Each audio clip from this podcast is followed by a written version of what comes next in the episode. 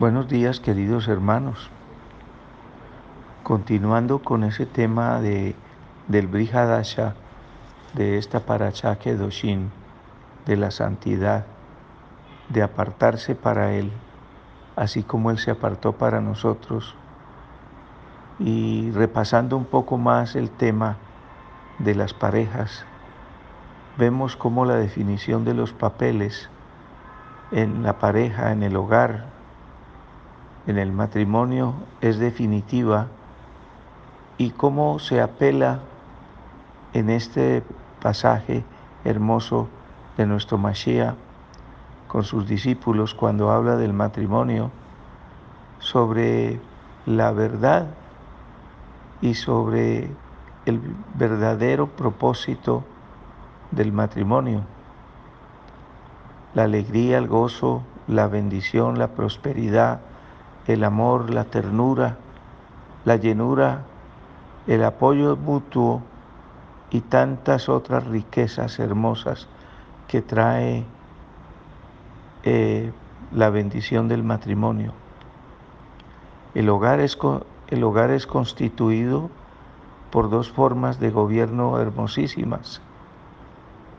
Primero el gobierno del Creador, que pone como cabeza al varón para que dirija esa unión con mucha sabiduría y con mucho amor y discernimiento.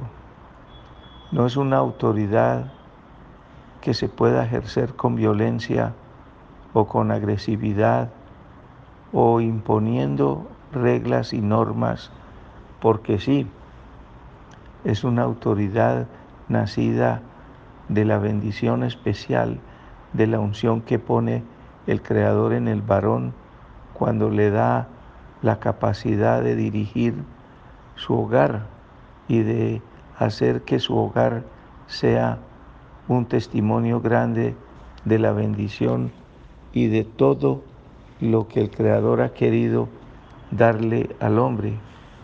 El Creador dice, el que escucha mi palabra y sigue mis caminos, tendrá paz, prosperidad, amor, dormirá tranquilo, yo me encargaré de sus enemigos, yo proveeré absolutamente todo lo que sea necesario.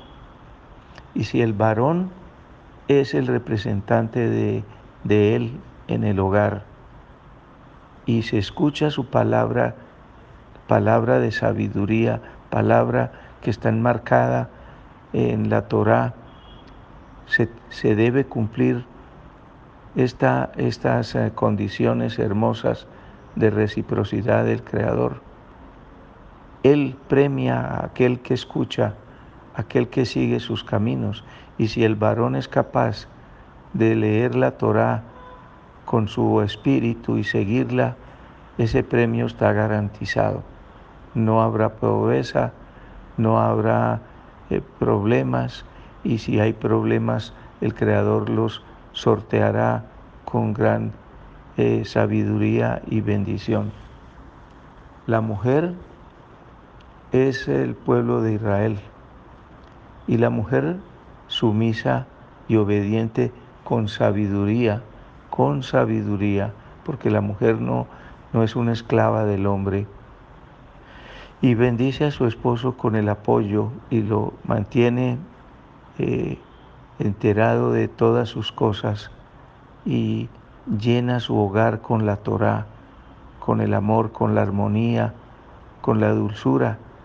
Nunca se, se permite faltar al respeto a esa autoridad, no la discute, no pelea por igualarse, sino que dócilmente y con mucha sabiduría comparte las decisiones y las bendiciones que el Creador tiene para ella, como lo hace el pueblo de Israel cuando dijo eh, en esa aceptación de la que tú vas, haremos y obedeceremos.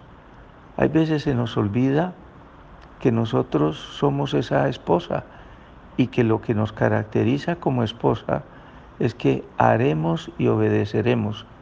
No, no es discutiremos y nos igualaremos, sino haremos la voluntad de nuestro esposo que con sabiduría y con amor nos dirige. Las bendiciones en el hogar, la prosperidad, el amor, la seguridad dependen de que seamos capaces eh, mutuamente de entender estos papeles y ponerlos en práctica. No es fácil. Nadie dijo que era fácil, pero nadie dijo que no valía la pena.